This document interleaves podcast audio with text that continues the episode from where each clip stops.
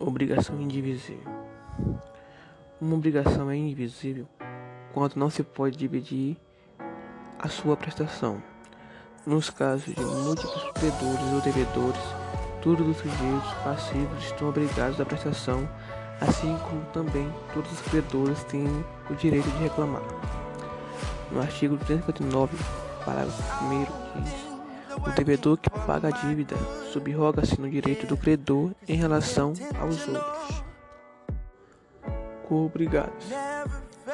No artigo 260 diz que os devedores se desobrigarão pagando inciso 1 a todos conjuntamente e inciso 2 a um dando-lhes calção de ratificação dos outros credores Assim, a obrigação indivisível com dois ou mais devedores, cada um deles se obriga a dívida inteira.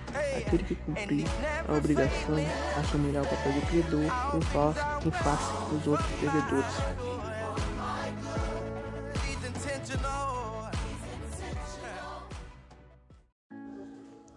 Obrigação divisível.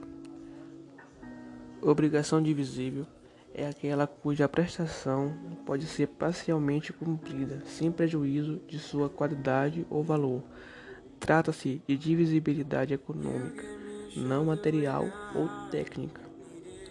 Nesta modalidade, cada um dos devedores só está obrigado a cumprir sua quota parte da dívida, ou que também é aquela onde cada um dos credores só pode exigir a sua parte equivalente conforme o artigo 257.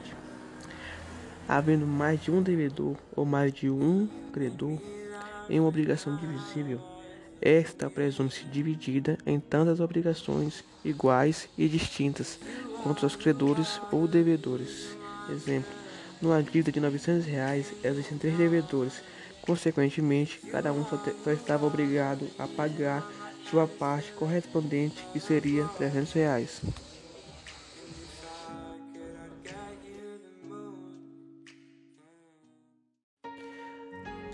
Assunção de dívida.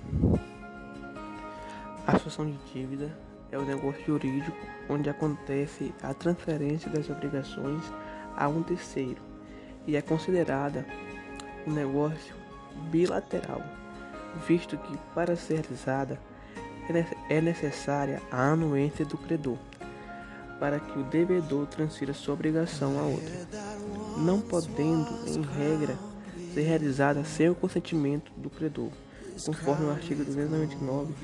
299. É facultativo a terceiro assumir a obrigação do devedor com o consentimento expresso do credor, ficando exonerado o devedor primitivo, salvo se aquele, ao tempo da assunção, era insolvente e o credor o ignorava.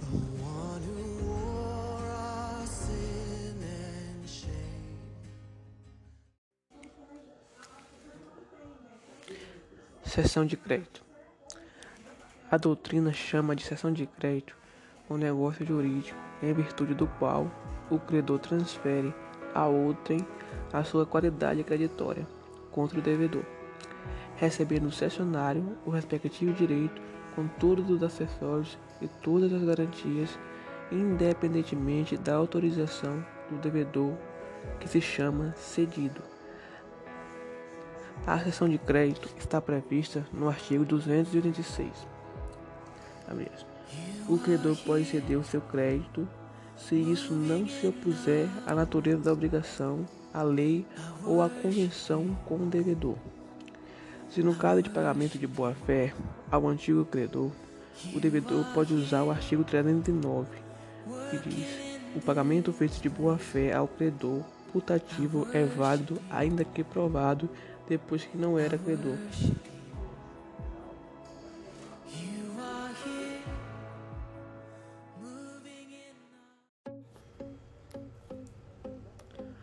Obrigação de dar a coisa certa. É a conhecida e determinada pelo gênero, qualidade e quantidade. Na obrigação de dar a coisa certa, o perecimento da coisa gera consequências específicas.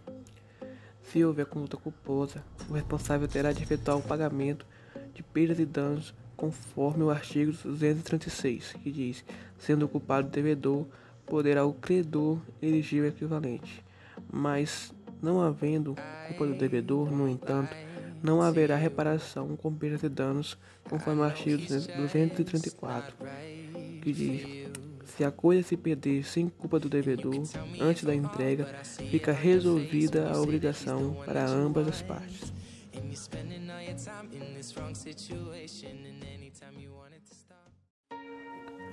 Coisa incerta. No caso da coisa incerta, a prestação será definida apenas pelo gênero e pela quantidade.